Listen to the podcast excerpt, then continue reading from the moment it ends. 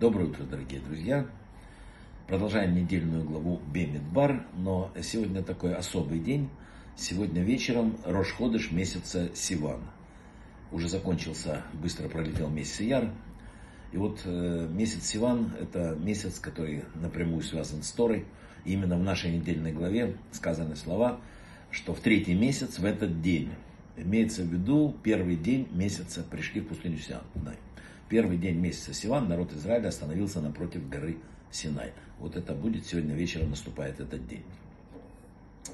Тут две вещи интересно разобрать. Э, в пустыне, да, и что первое, что начали делать, что мы делаем всю недельную главу, это подсчеты, считали количество людей и так далее. Считать это очень важная вещь. Мы уже говорили о том, что самоотчет и вот э, подсчет собственных дел очень важен. Важно еще считать время, потому что люди любят э, считать все, что угодно, экономить. Экономят деньги, экономят там еще что-то. Но самое главное, время не экономят. А время уходит быстрее всего и не, и не возмещается. Я, например, делаю очень просто. У меня есть блокнотик, я, например, сколько я в день работать там, э, учиться договорился там.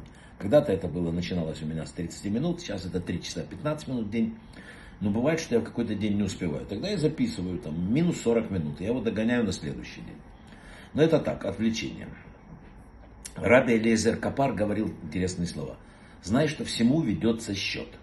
И пусть никто не убедит тебя, что ты уйдешь от этого где-то здесь или в могиле. Ибо не по своей воле ты родился, не по своей воле умрешь, и будешь держать ответ перед Царем Всевышним. Вот тогда посчитают все твои дела. Не лучше ли начать считать сегодня? Человеку нужен просто жизненно необходим самоотчет. Люди часто не умеют делать. Надо останавливаться. Задать себе несколько вопросов. Конкретно задать себе, вот сядь спокойно, раз в день, задай себе вопрос. Куда я иду? Каким человеком я хочу быть вообще? Что, к чему я стремлюсь в идеале? Что я делаю сейчас? На что я трачу свою жизнь? Как и где я должен действительно находиться? Кто мои друзья? Что они приносят мне? Приносят мне духовность или я им приношу это? Как я отношусь к другим людям?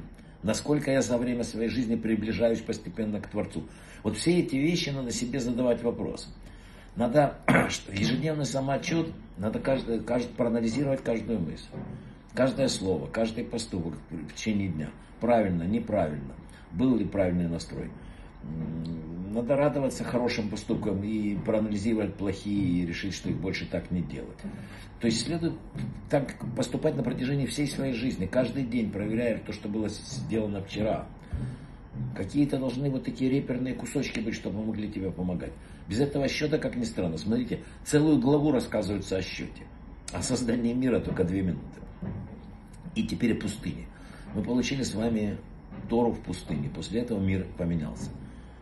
И в пустыне нет бизнес-центров, нет фабрик, нет заводов, нет городов и районов. Там невозможно находиться в правильной или неправильной стране. Нет торговых центров, супермаркетов, все ели одинаковую манну. Носили одну и ту же пару обуви на протяжении 40 лет. Именно поэтому Бог и дал Тору в пустыне. Если бы он ее дал где-нибудь на Манхэттене, да, ему пришлось бы решать, э, кого назначить совет директоров этой Торы. Если бы он дал ее на святой земле Израиля, ему пришлось решать, где это сделать. В Иерусалиме, а может в Цфате, а может еще где-то. Бог не хотел для своей Торы никаких акционеров, никакой корпоративной структуры, никакого даже социального такого подтекста, политического. Только мы и Тора. Вот почему очень важно на протяжении этой недельной, недельной книги, вот, извините, вот книги, которую мы читаем, Бимедбар. Очень важно э, вот, понять, в какой мы ощутились духовной ситуации. Мы и Тора. Больше никого нету.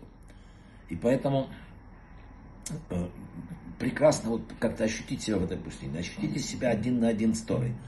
Как только Бог убедился, что мы получили вот это послание, мы поняли, что продукт, вот, который мы получили, Тора, это не какая-то эпоха, среда, культура. Он принадлежит каждому человеку в равной степени. И тогда после этого из пустыни выйдя, мы ушли в города, там фермы, заводы, университеты, чтобы нести вот эту Тору. Он выполнил свою часть работы. Пришел, выполнил, отдал и говорит, а теперь, пожалуйста, работайте. Поэтому на этой недельной главе, и в это вообще в книге Меменвар важно осознать, ой, простите, одну очень важную вещь. Тора – это учебник идеальной жизни. и приближение вот э, к тому идеалу, который должен был быть.